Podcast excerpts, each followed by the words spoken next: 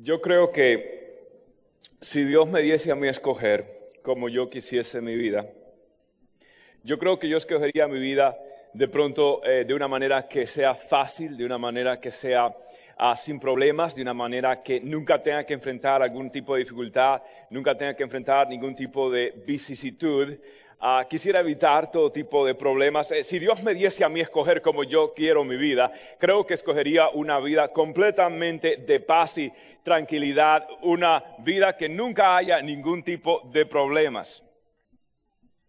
Lo interesante es de que quizás lo que yo quiera evitar es lo que Dios quiera usar. Quizás lo que yo trato de alejarme es lo que Dios quiere usar para forjarme. El psicólogo Jonathan High presentó el caso hipotético a algunos padres para ayudarles a ellos en el proceso de toma de decisiones. Y el caso es básicamente que él decía, imagínate que hay una persona que te presenta un escrito donde contiene la biografía de tu hijo que está a punto de nacer, y en esa biografía, en ese escrito, están todos los sucesos cumbres de la vida de tu hijo. Y en esa biografía contienen cinco eventos importantes y quizás difíciles en la vida de él. Uno de ellos es que el niño va a nacer con algún tipo de impedimento físico, de pronto no va a poder caminar eh, bien, va a cojear durante toda su vida. El otro es quizás el niño tiene un problema de aprendizaje, alguna discapacidad en el aprendizaje que no puede aprender bien, leer bien y demás. Ahora, en tercer lugar, te das cuenta que ese niño no va a ser aceptado en la universidad que él quisiese. Es rechazado de su universidad. La vida del chico sigue creciendo y consigue un trabajo y tiene un empleo, de pronto lo despiden y el muchacho debido a esto pierde su casa, pierde su automóvil y entra en una quiebra financiera. Y por último, te das cuenta que el muchacho va a tener una vida tremenda, difícil, tortuosa en el matrimonio. Pregunta, ¿cuál de esos cinco eventos tú borrarías? Si Dios te dice, te doy un borrador para que tú puedas editar y tú puedes borrar alguno de esos eventos, ¿cuál borrarías tú? ¿Cuál de ellos? ¿El financiero? El emocional, el matrimonial, el profesional, el educacional, el físico. ¿Cuál de ellos borrarías tú como padre? ¿Cuál? Hmm. Ahora, quizás tú vayas a borrar el evento o la situación que haga de tu hijo más un ser más compasivo. Quizás tú borres el evento o la situación de tu hijo que haga a este muchacho, esta muchacha más fuerte. Quizás borre aquello que, que Dios va a utilizar para formar su carácter como hijo, hija de Dios.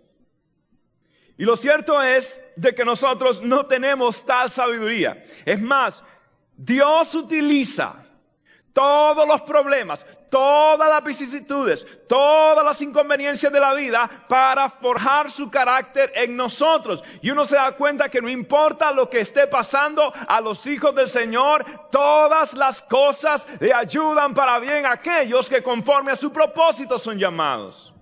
Ahora, no es fácil cuando estos eventos vienen y las paredes de nuestra vida sucumben, los problemas vienen y llegan y uno queda completamente destrozado por una situación sentimental, lo que sea. No es fácil, al igual que no lo fue para Nehemías, el personaje que estamos estudiando en esta ah, serie de comprometidos a la conquista. Recuerde que este hombre encontró las paredes completamente derribadas. Y en el capítulo 1 de Nehemías, la cosa comienza bien. Dios le da una gran visión y el hombre empieza con todo el ánimo, ímpetu del mundo. Y luego pasa al capítulo 2 ah, y recuerde que en el 1 ya había conseguido la aprobación del rey para darle los recursos y el permiso. Y en el capítulo 2 obtiene la aprobación del pueblo. El pueblo se une, dice, sí creemos a lo que dice Nehemías y nos vamos a unir a causa. En el capítulo 3 la cosa se pone más espectacular todavía. ¿Por qué? Porque comienza la obra y comienza a trabajar y empieza todo con fuerza y con ánimo. Qué tremendo, ¿cierto? Pero hay un capítulo 4 donde se levanta un problema. No todo el mundo aplaudía la obra de Nehemías. Había gente que no le convenía que Nehemías hiciera esta gran obra. Entonces Nehemías nos va a enseñar a nosotros cinco grandes consejos, principios que nosotros debemos aplicar. ¿Quiere usted cumplir el plan de Dios en su vida? ¿Quiere usted eh, cumplir la visión que Dios le ha dado a su corazón? Usted tiene que aprender cinco cosas. Número uno, usted tiene que saber que toda visión de Dios enfrentará oposición. Esto es una gran verdad. Mire lo que dice Nehemías en el capítulo 4, en el versículo 1. Nehemías dice las siguientes palabras. Cuando Zambalá se enteró de que estábamos reconstruyendo la muralla, se enojó muchísimo y se puso como? Se puso furioso y se burló de los judíos. Escuche esto. Si la obra es de Dios, si la obra es de Dios, si la visión es de Dios, ponga un sello. Va a venir la oposición. Es más, la oposición confirma confirma que su llamado es de Dios. ¿Qué sería de la vida de David sin un Goliat? La vida de Israel sin un Egipto. ¿Qué sería de la vida de cada uno de los grandes hombres de Dios si no se hubiera levantado un tipo de oposición? La oposición es importante en la economía de Dios para forjar el carácter del Señor. Pablo decía, ¿por qué se sorprenden de la prueba que viene a su vida? No se extrañéis pues de la hora de prueba que ha venido sobre vosotros, porque es necesario, porque esas pruebas producen en nosotros un mayor y más excelente peso de gloria. Esas pruebas nos van a hacer más fuertes para cuando venga otro tipo de prueba, otra dimensión, estaremos listos, entrenados de parte de Dios, a través de qué? De la oposición.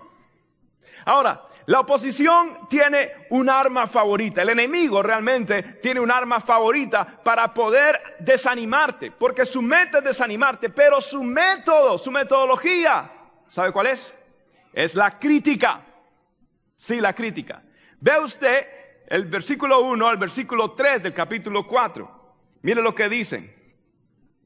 Zambalat dice, ¿qué cree que está haciendo este pobre y debilucho grupo de judíos. ¿Acaso creen que pueden reconstruir la muralla en un día por tan solo ofrecer unos cuantos sacrificios? ¿Realmente creen que pueden hacer algo con piedras rescatadas de un montón de escombros? Y para colmo, piedras calcinadas. Hmm. Tobías, el amonita que estaba a su lado, comentó, esa muralla se vendría abajo si tan siquiera, escuche esto, si tan siquiera un zorro caminara sobre ellas. Esto es tremendo. Vino que vino la crítica. Escuche, a Zambalá y a Tobías no le convenía que la muralla se hiciese, porque ellos se lucraban de esta situación de escombros en el pueblo de Israel. A ellos les convenía, siempre hay alguien haciendo plata de las necesidades de las personas. Bueno, Zambalá y eran una de estas personas. Entonces ellos se sentían amenazados por este nuevo proyecto de enemías y lo iban a pelear con todo lo que ellos pudiesen. Cinco veces llamaron a Nehemías más adelante para, para matarlo, para hacer algo. Después crearon rumores de que Nehemías estaba tratando de sublevarse contra el rey Artajerjes. Ellos hicieron y deshicieron. Ellos trataron de comprar gente dentro de Jerusalén para vender a Nehemías. Esta gente era tremenda, Zambalat y Tobías. Y todos tenemos un Zambalat y todos tenemos un Tobías en nuestra vida. Muchos de nosotros pensamos de que nuestra familia iba a estar contenta de que nosotros conocemos a Cristo o muchos de nuestros amigos ah, sabían que antes usted se emborrachaba en Thanksgiving y este Thanksgiving usted no se emborrachó. ¿Verdad que no? O las navidades. O el año nuevo. Entonces, ya la gente, en vez de celebrarlo, ¿qué hacen? Dice, ¿y este qué le pasó? Este que avispa lo picó, que mosca lo picó, ¿qué, le pasa? Se volvió loco. ¿Ve usted? Si usted quiere empezar un nuevo negocio y dice, hey, ¿y por qué quieres empezar un nuevo negocio? Si usted quiere empezar a estudiar, entonces ¿qué hace los que no quieren estudiar? Y esto es, esto es, esta es la clave. Esto es lo que sucede. Cuando usted quiere hacer algo nuevo y algo grande para Dios, esto amenaza el status quo de otros. Y las inseguridades se despiertan y empiezan a verlo usted como una amenaza a sus, a sus propios intereses. Entonces, el enemigo, la oposición, no quiere verle usted creciendo. Quiere que usted esté completamente achantado, completamente echado a un lado, sin hacer nada. ¿Quiere usted evitar la crítica? Sencillo. Si usted quiere evitar la crítica, haga algo. Simplemente no haga nada. Y todo el mundo está tranquilo con usted. Así de sencillo. En el momento que usted quiere hacer algo para Dios, hey, boom, boom, boom, boom, boom. ¿Qué le dijo Santo Panza? Digo, Sancho Panza a Don Quijote. Le dijo, pues hombre, ¿por qué ladran los perros, los perros, Don Quijote? Y Don Quijote le contestó con su andar galán. Sancho, ¿por qué avanzamos? Porque avanzamos, hombre. Cuando usted decide avanzar, cuando usted decide hacer algo, el enemigo no se va a quedar con los brazos cruzados. El enemigo va a querer desanimarlo. El enemigo va a querer levantarle rumor. El enemigo va a querer hacer algo para pararlo usted porque usted quiere salir adelante, progresar en su negocio, Usted quiere salir adelante con sus hijos, usted quiere salir adelante ministerialmente, usted quiere salir adelante estudiando, cualquier proyecto se va a levantar. En el momento que usted anuncie sus sueños, el momento que usted anuncie sus anhelos, usted va a descubrir que hay personas que lo van a aplaudir y otros asolapadamente, asolapadamente, van a tratar de impedirle a usted ese crecimiento. ¿Y cuál es el método? ¿Cuál es el método? La... Ahora, ¿qué hace usted? cuando viene la oposición o cuando se levanta la crítica, ¿qué va a hacer usted? Usted va a hacer dos cosas, nada más, dos cosas que hizo muy bien don Nehemías. Vea usted. Número uno, Nehemías nos enseña que cuando vengan los problemas, la oposición, la crítica en la vida, usted debe primero recurrir a la oración. Versículo 4 y el 5.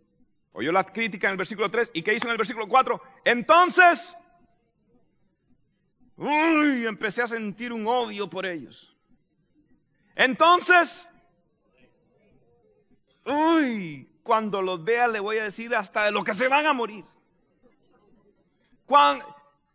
entonces, cuando oí la crítica, entonces, uy, hasta practicaba en el espejo. El día que me lo encuentre, le voy a cantar, ¿cuántas? Las 40. ¿Le voy a decir cuántas verdades? Le, va a ver. No, ¿qué hizo Nehemías? Entonces oré. ¿Y qué dijo? Está interesante lo que dijo. Escúchanos, Dios nuestro, porque se burlan de nosotros. Que sus burlas recaigan sobre sus propias cabezas y que ellos mismos sean llevados cautivos a una tierra extraña. No pases por alto su culpa, no borres sus pecados, porque han provocado tu enojo delante de los que construyen la muralla. Wow. Tremendo esto. Ok, pero primero celebremos que el hombre oró. Ok, vamos a, celebrar la manera que oró de pronto, pues ahí vamos a ver qué sucede. Pero, pero el hombre oró. Ok, y cuando el hombre ora, la primera respuesta, cuando en el versículo 3 estaban que estaban acabando, haciendo triza, estaban diciendo, pero Dios mío, lo peor de Nehemías. Y lo que hizo Nehemías, en el momento que oyó la, que oyó la crítica que hizo Nehemías.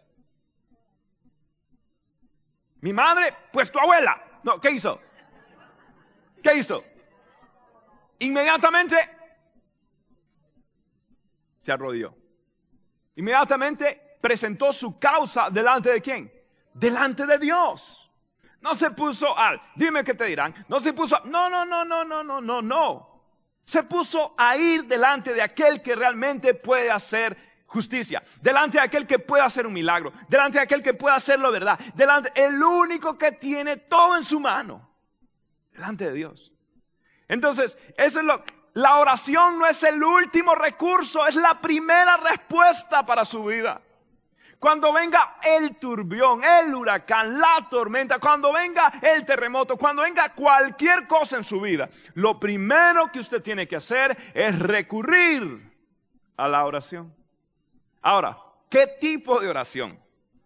Esta es la oración que, me llama a mí la atención. Hombre, el hombre dijo, Señor, arránquele la cabeza, Señor, acaba con ellos, Señor, pasa la trituration, la trituradora, la planadora, el molino de mi abuela, así que le hacías, Dios, haz el, otro que le hacía así, yo me acuerdo que mi abuela me levantaba a las 4 de la mañana y yo,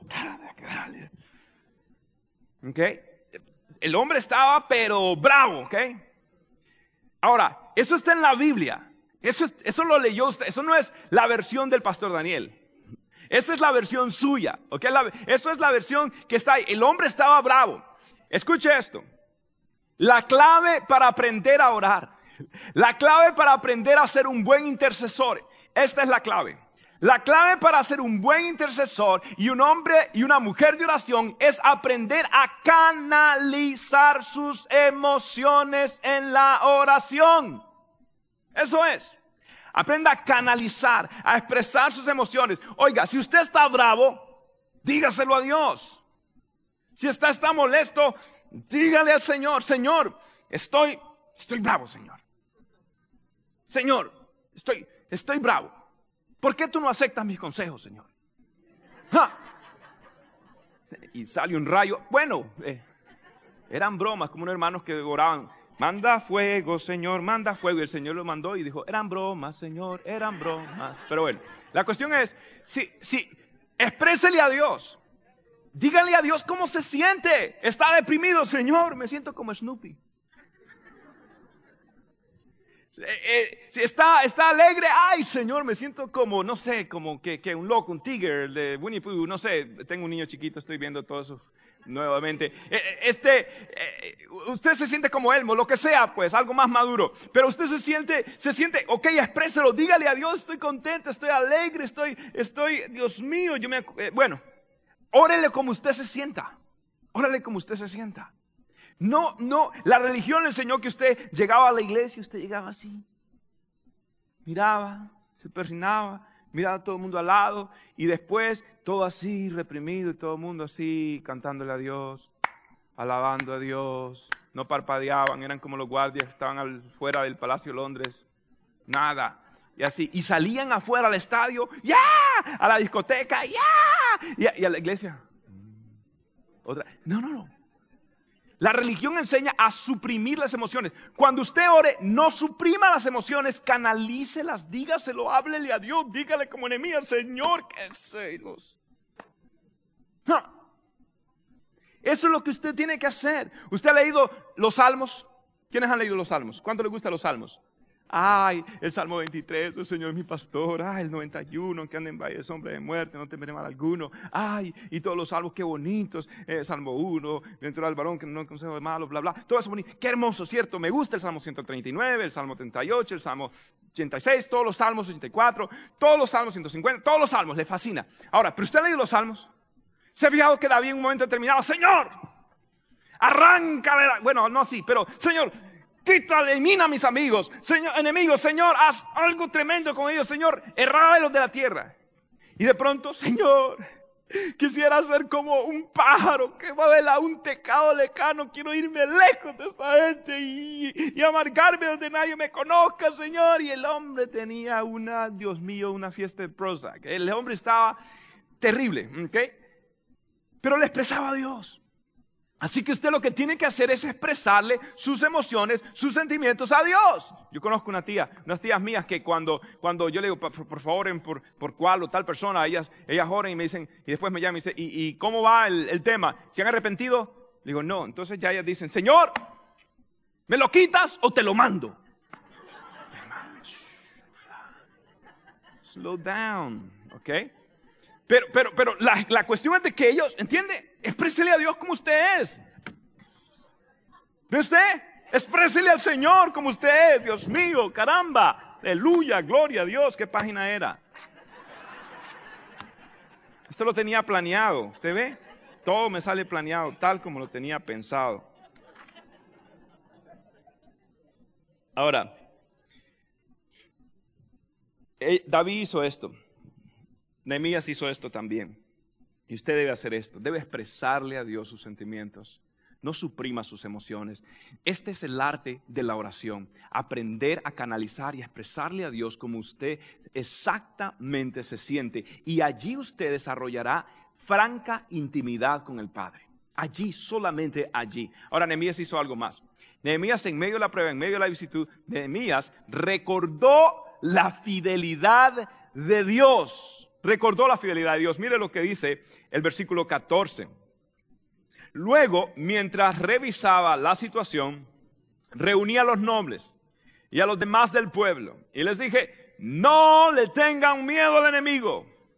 Recuerden al Señor, que es como grande y glorioso. Y luchen por quién? Por sus hijos, por sus hijas, sus esposas y por sus casas. Esto es lo que hizo Nehemías. Nehemías se sintió en problemas, se sintió criticado, se sintió molesto. Es, más, recuerden, Nehemías estaba cansado, Nehemías estaba, había invertido, estaba la gente hablando mal de él. Entonces el hombre cuando oró expresó sus sentimientos. Pero Nehemías en medio de esa situación empezó a revisar, a, recordar cómo Dios había sido con bueno, de bueno con él. Empezó a, a recordar todas las cosas que Dios había estado en su vida. Cuando usted hace un resumen de todo lo que Dios ha hecho en su vida, usted no debería tener razones para desconfiar. Usted no debería tener razones para dudar de que Dios va a volver a hacer algo. Él es el mismo de ayer, de hoy y por los siglos. El mismo Dios que te sacó de, la camisa de once varas es el mismo Dios que te puede sacar de esta otra de doce varas. Dios es Dios. Es Dios y tú tienes que creerle a Dios y ver la fidelidad de Dios. Mire, cuando, cuando la gente me visita a mí, por lo general la primera vez que me visitan, eh, yo lo que hago, eh, la tradición en nuestra casa es que sacamos el álbum el álbum, el gordo que tenemos, uno gordo así, y le mostramos, ¿es el álbum de qué? ¿Se imagina usted? Es el álbum de, de bodas, sí.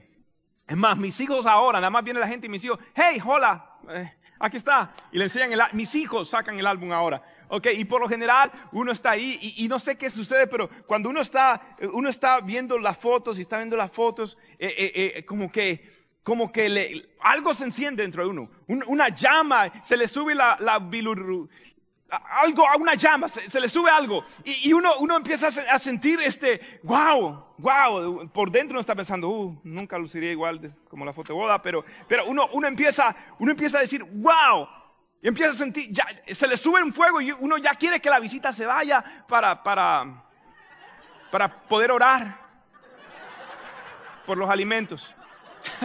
bueno, la cuestión es de que uno, uno, uno, uno eh, la llamas al recordar la historia de amor, de cómo tú la conociste, cómo te guiñó el ojo y tú, y te persiguió esa mujer y tú, bueno, aquí estoy, haz de mí lo que quieras. Ya, cuando uno, cuando uno se rindió a tantos avances de ella. La cuestión es esta, el, el recordar, ver la foto, revisar el pasado, te recuerda la fidelidad de Dios.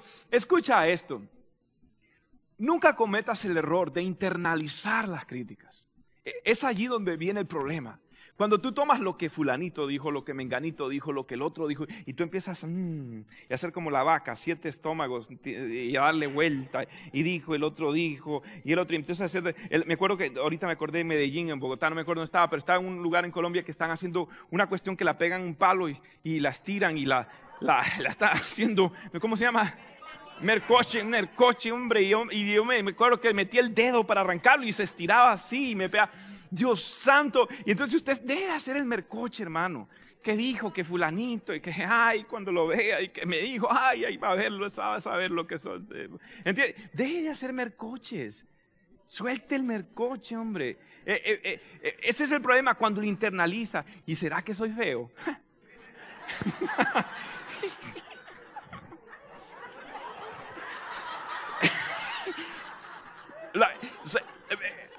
¿Entiende usted? Lo que quiero decir, usted no, no internalice la crítica a los demás. Será, entonces usted empieza a decir, no, de pronto mis enemigos tienen razón. De pronto, de, pronto es verdad. De pronto, y uno cae en confusión y el mercoche se le hace más blanco. Dios santo, ya uno, ya uno está, está en un lío, en un mundo, se especializa en mercoche, mercochotecnia, eh, eh, eh, eh mercochociencia merchocología, lo que sea. Usted se vuelve un merchocólogo. Eh, deje, deje, suelte el mercoche por hombre, por de una vez suelte el mercoche. Y empiece, y este es el problema, que cuando usted empieza a escuchar la crítica del otro y del mercoche el otro y el todo, entonces, este es el problema. Usted llega a dudar y usted llega a internalizar. Y allí es donde Satanás quiere aprovecharse. Satanás quiere dañar tu corazón, quiere amargar tu corazón, quiere herirte, quiere que te ahogues en un mar de lágrimas. Satanás quiere que, que seas una persona completamente herida y quitarte la paz y la libertad la cual Cristo te ha llamado. No solamente eso, Satanás quiere hacerle un golpe letal a tu autoestima y a tu fe y a tu convicción en el Señor. Entonces, nunca cometas el error de mirar lo opinión de otros, las críticas de otros y mirar tu propio potencial. Porque francamente, lo que Tobías decía, que esas murallas no estaban bien hechas, era cierto. Porque estas personas no eran grandes constructores, eran unos joyeros, el otro era eh, sacerdote, no, eran gente de construcción. La muralla no era la mejor del mundo que digamos. Sin embargo, usted no puede dejar que la crítica de otros empiece a calar dentro de usted y a sentirse mal, y a sentirse un cautivo, sentirse un miserable, sentirse uno que, que despreciado por la sociedad, sentirse que, que nadie lo quiere, se siente el patito feo se siente, Dios mío, no, no, usted tiene que dejar de ver la opinión de otros. Y por eso la oración es importante, porque usted en la oración evalúa las críticas y la ve desde el punto de vista de Dios. Los enemigos, en cierto grado, tienen cierta razón lo que los enemigos no saben, lo que los enemigos no cuentan, es con el factor Dios en su vida. Lo que los enemigos no saben es de que de pronto ellos tienen razón en alguna cierta área u otra área. Pero yo quiero que sepa, usted no tiene que estarle prestando atención a lo que el enemigo dice. Usted tiene que contar con el factor Dios. Si fuera por lo que los enemigos dicen, de pronto usted estuviera ya deprimido, ya entristecido, ya dado por vencido. Pero usted tiene que verse como Dios lo ve. Usted tiene que reclamar las promesas del Señor y decir, si es cierto, de pronto no soy el mejor, pero tengo al Señor. De pronto no, no tengo el mejor conocimiento, pero tengo a Cristo. De pronto me falta esto y lo otro, pero tengo a Cristo. De pronto otros tienen más, pero yo tengo a Cristo. Y de aquí, de este lugar, yo me voy a levantar porque Dios está conmigo. No temeré lo que me pueda hacer el hombre. Soy más que vencedor en Cristo Jesús. Me voy a parar, me voy a levantar, voy a pelear porque Dios está conmigo como poderoso gigante, caramba. Aleluya. Usted tiene que ver las cosas como Dios las ve. Y deje, suéltenme el coche de una vez. Y empieza a declarar las promesas de un Dios que es fiel y verdadero. ¿Cuántos alaban el nombre del Señor? Ahora, la visión en segundo lugar demanda una cosa, pero hermano, cierta. Demanda perseverancia. Siempre. Nehemías 4, versículo 6. Mire esa expresión primera. Por fin se completó la muralla. Diga conmigo, por fin se completó la muralla alrededor de toda la ciudad hasta la mitad de su altura. Atención a esa expresión, hasta la mitad de su altura, porque el pueblo había trabajado hasta ese momento con entusiasmo, porque en el 10 más adelante se desaniman. Esto es tremendo. Amado hermano, mire, la perseverancia es es, requisito básico si usted tiene una visión para todo. Mire, le, hago una pregunta. ¿Cómo, fue que llegaste a estudiar, ya sea la secundaria o ya sea la universidad? Eh, con qué lo lograste? ¿Con lo qué? ¿Con qué lo lograste? Con la perseverancia. Hombre, ¿cómo conquistaste la chica de tus sueños? ¿Con qué?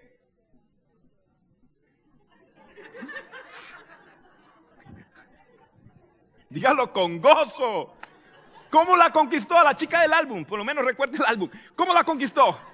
¿Cómo la conquistó? Con...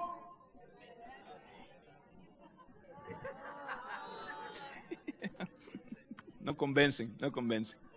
Amén, hermanos. Nada, nada. Con perseverancia, con perseverancia. Mira, amado hermano, muchas veces nosotros nos damos por vencidos cuando estamos a punto de obtener la gran victoria. ¿Sabe?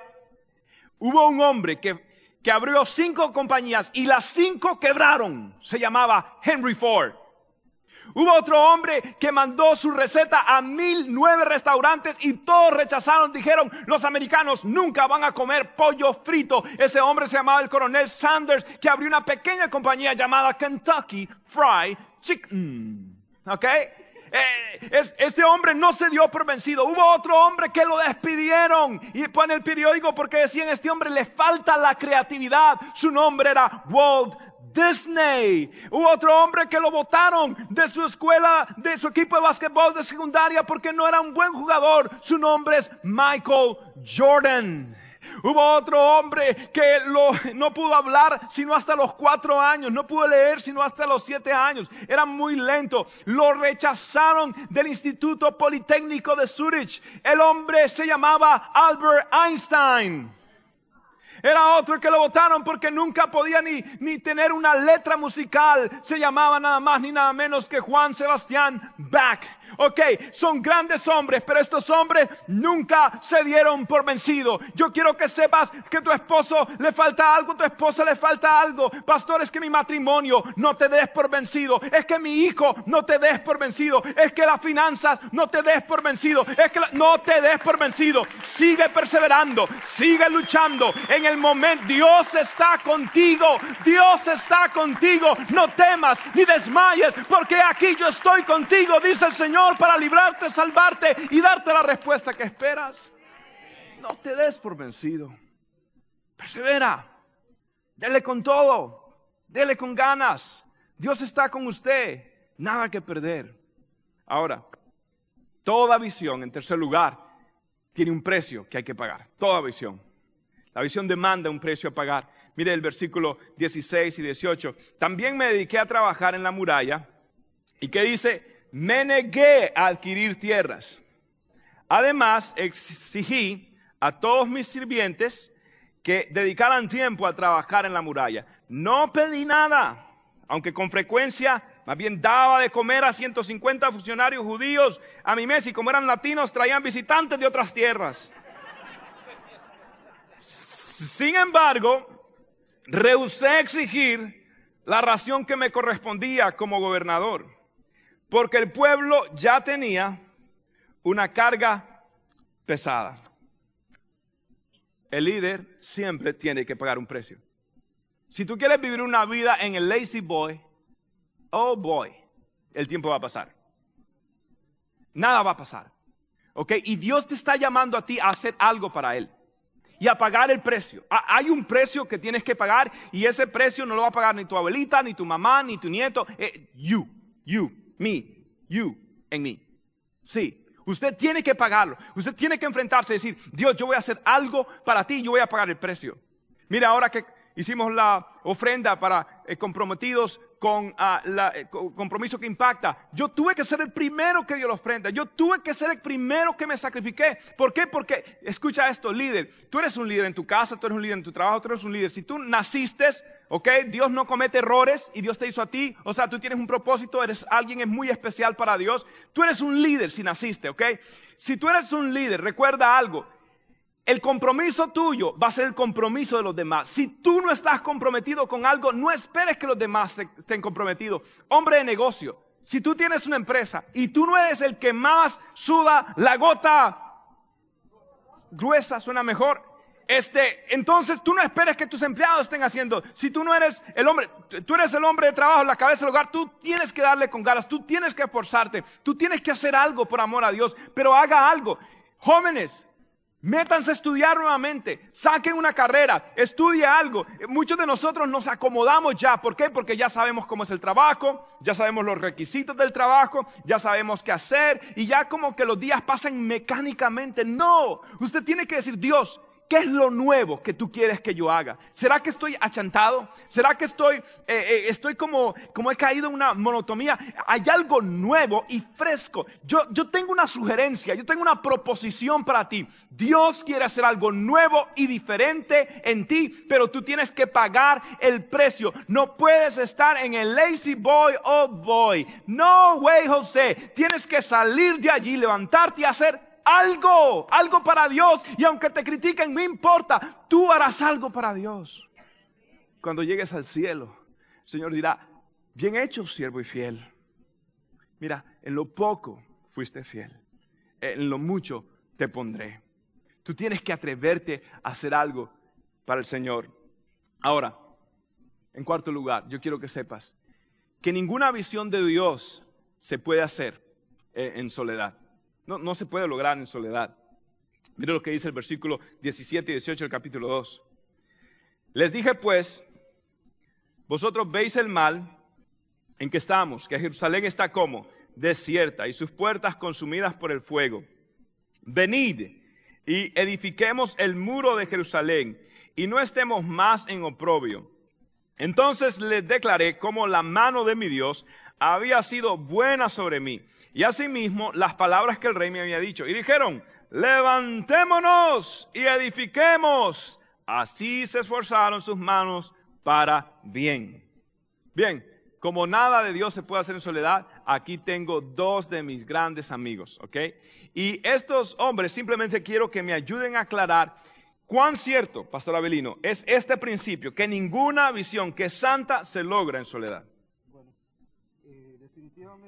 Tenemos que decir que Dios siempre ha sido un Dios que le gusta trabajar en equipo. Si usted se da cuenta, Dios es un Dios trino, Padre, Hijo y Espíritu Santo. Así que Dios mismo nos da ejemplo de que a Él le gusta trabajar en equipo. Todo lo que Dios hace, los tres participan, tanto el Padre como el Hijo, como el Espíritu Santo. Y en, eh, en esta ocasión que leemos este pasaje, estamos viendo cómo Dios quería que Nehemías también trabajara en equipo. Porque Nehemías estaba edificando algo. Y para edificar algo hay que hacer algo. Y hay tres áreas importantes en las cuales Dios le gusta edificar. Hay tres áreas muy importantes. La primera de, ellas es que Dios está en el trabajo de construir algo mucho más grande de lo que nosotros vemos.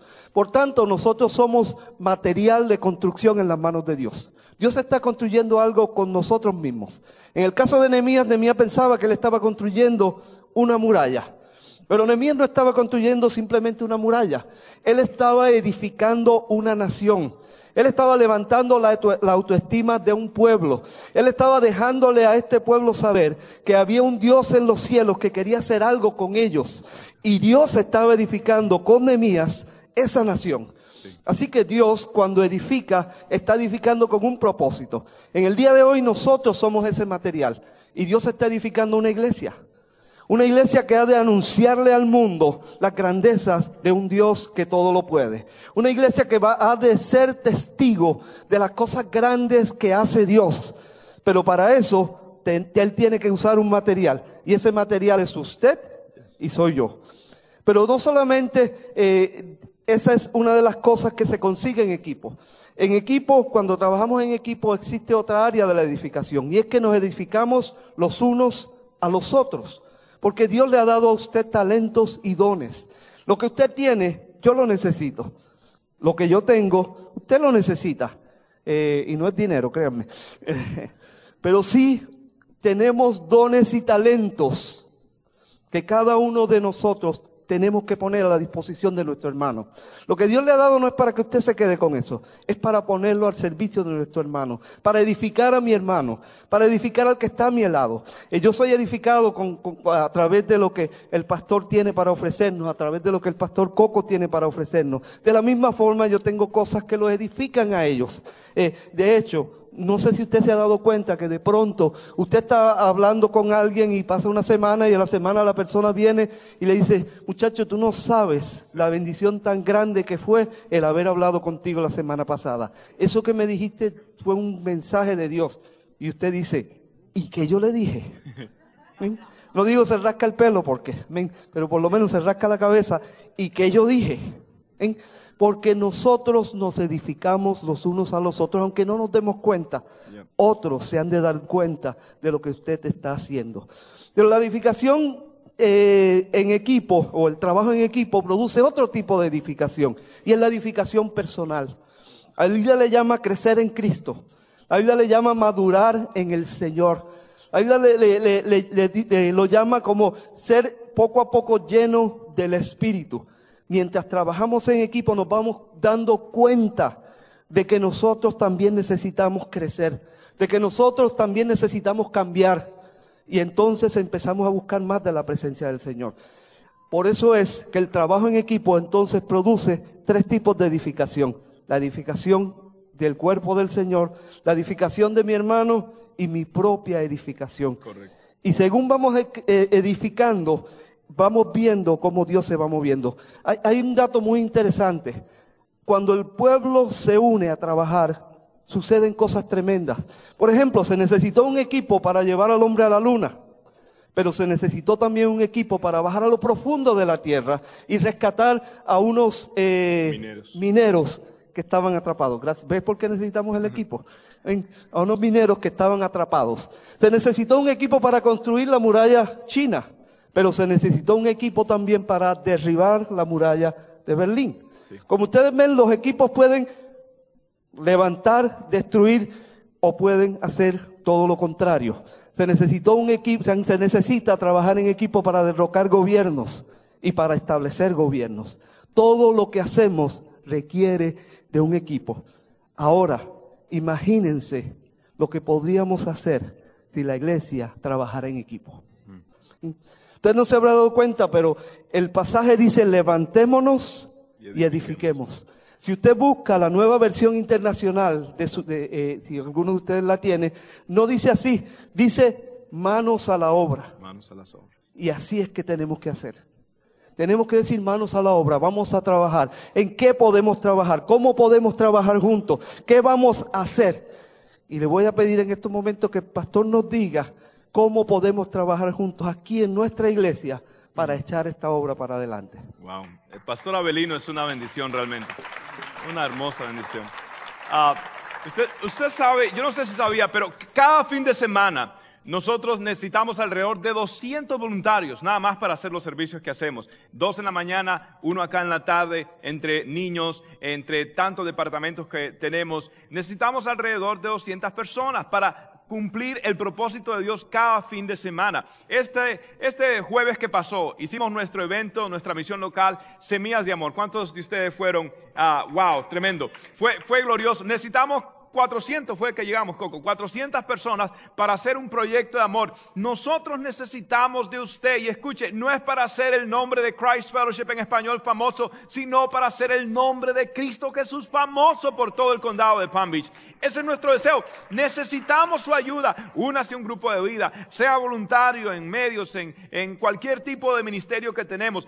Únase y usted verá que cuando usted eh, se une con su hermano, hay poder en la unidad. Coco, ¿es cierto o no este principio de que nada santo se logra solas? Es muy cierto porque nuestro Dios es un Dios grande. Y la visión de Dios y los sueños que Dios te da de Dios es grande, demasiado grande para que una persona lo pueda hacer. Por eso Nehemías entendió eso, de que le necesitaba personas, porque la visión de Dios es grande. Ahora, algo muy importante, alguien dijo, el liderazgo, el éxito de un líder, ¿sabe cuál es? No es tanto llegar a la visión, porque vemos en la Biblia que mucha gente no llegaron a ver lo que Dios les había prometido a ellos. Pero lo importante del líder es que el éxito que tenga el trabajo en equipo o el éxito que tengan los integrantes del equipo tenga éxito dentro de la visión de Dios. Y yo sé que Dios está levantando hombres y mujeres con ese sentido, con esa actitud. Y solamente así, pastor, ah, se puede impactar a una generación hombres que Dios ha usado en la historia han tenido que acudir a ese llamado de Dios y no solamente eso, pero también decir, ¿sabes qué? Los sueños que Dios me está dando también son para otros. Y yo voy a ayudar a otros a que puedan alcanzar ese sueño que Dios tiene. Y ese es el verdadero éxito. Amén. Muchas gracias, muchas gracias. Gracias, gracias.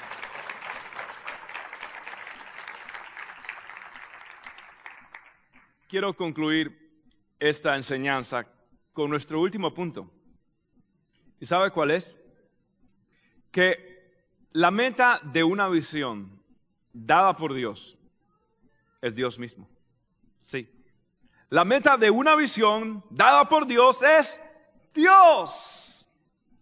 Mire usted el versículo 5 y 6 del capítulo 8. Ahora, el contexto es que ya habían terminado la muralla. Mire usted lo que dicen, cómo terminan, cómo celebran. Esdras estaba de pie en la plataforma a plena vista de todo el pueblo. Cuando vieron que abría el libro, se pusieron todos de pie. Entonces Esdras, ¿qué hizo? Alabó al Señor. ¿Quién? El gran Dios. Y todo el pueblo, con las manos levantadas, exclamó, amén y amén. Luego se inclinaron y con el rostro en tierra adoraron al Señor. Amado hermano, ellos acaban de terminar la gran faena, la gran obra, acaban de terminar aquello que se habían propuesto, que requirió esfuerzo, sacrificio, sudor, lágrimas, ¿ok? Acaban de terminar lo añorado. ¿Y qué hacen?